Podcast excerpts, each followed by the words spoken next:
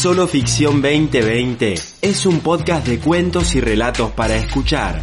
Cada 15 días, Silvia Ferragina, actriz y narradora, les regalará un texto, un fragmento, una poesía. En definitiva, un espacio para disfrutar con las palabras.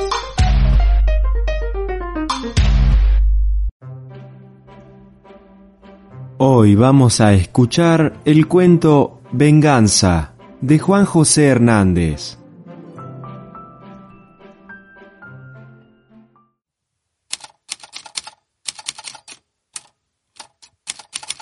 Todas las noches, antes de acostarse, ordena su colección de objetos preciosos. Una araña pollito sumergida en formol, un talismán de hueso que tiene la virtud de curar los orzuelos, un mono de chocolate, recuerdo de su último cumpleaños, y la famosa medalla de su tío que los chicos del barrio envidian. Alfonso XII al ejército de Filipinas. Valor, disciplina, lealtad. Su tío la llevaba de adorno, colgada del llavero, pero él insistió tanto que acabó por regalársela. Con su abuela las cosas son más complicadas. En vano le ha pedido aquella piedra que trajo de la gruta de la Virgen del Valle el año de su peregrinación a Catamarca.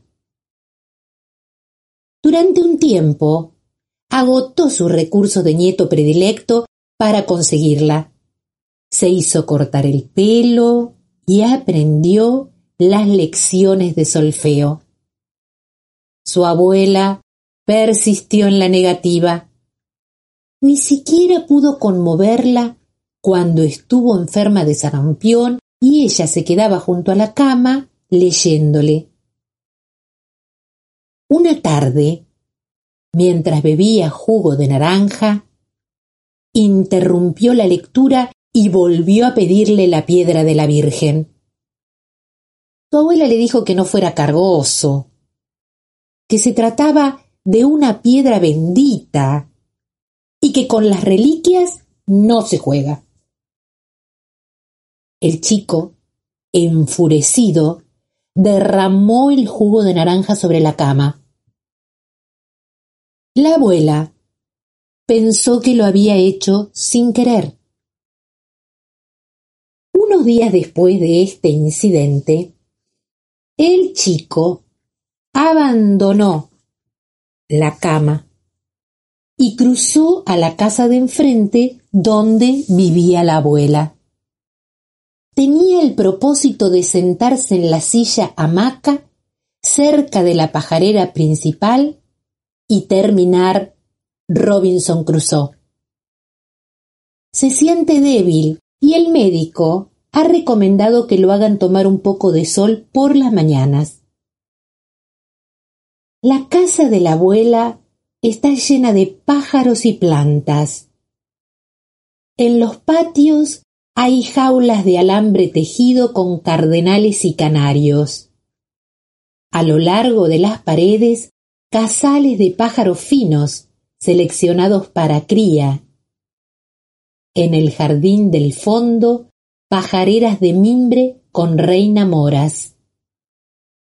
Tupidos helechos desbordan los macetones de barro cocido y toda la casa es fresca, manchada y luminosa como con luz cambiante de tormenta.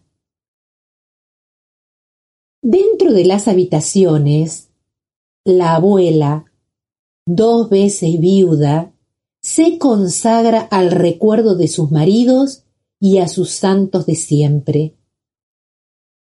San Roque y su perro, amparado por un fanal de vidrio, goza de la mayor devoción. Lamparitas de aceite arden todo el tiempo sobre la mesa que sirve de altar.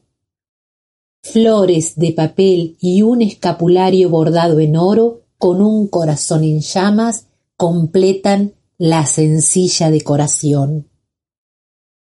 Allí, también está la piedra de la Virgen, brillante, de mica y de prestigio. Sentado en la silla hamaca, el chico mira a su abuela, que ayudada por la empleada, riega las plantas, corta brotes malsanos y cambia el agua de las pajareras. Tiene entre las manos Robinson Crusoe, pero no lee.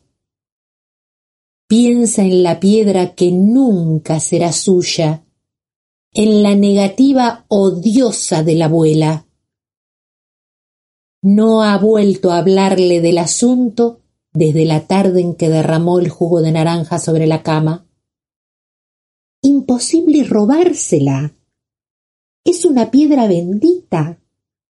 Y quién sabe si al intentarlo no cae fulminado por un rayo, como se cuenta en la historia sagrada. El chico quiere leer y no puede. Observa la pajarera principal cuyo techo de lata verde imita al de una pagoda china. La abuela y la empleada están distraídas regando las hortensias del jardín del fondo. Entonces se incorpora sin hacer ruido y abre una puerta de la pajarera. El primer canario vacila, desconfía, trina y de pronto echa a volar. Los demás, siguiendo el ejemplo, huyen alborotados hacia los árboles del vecino.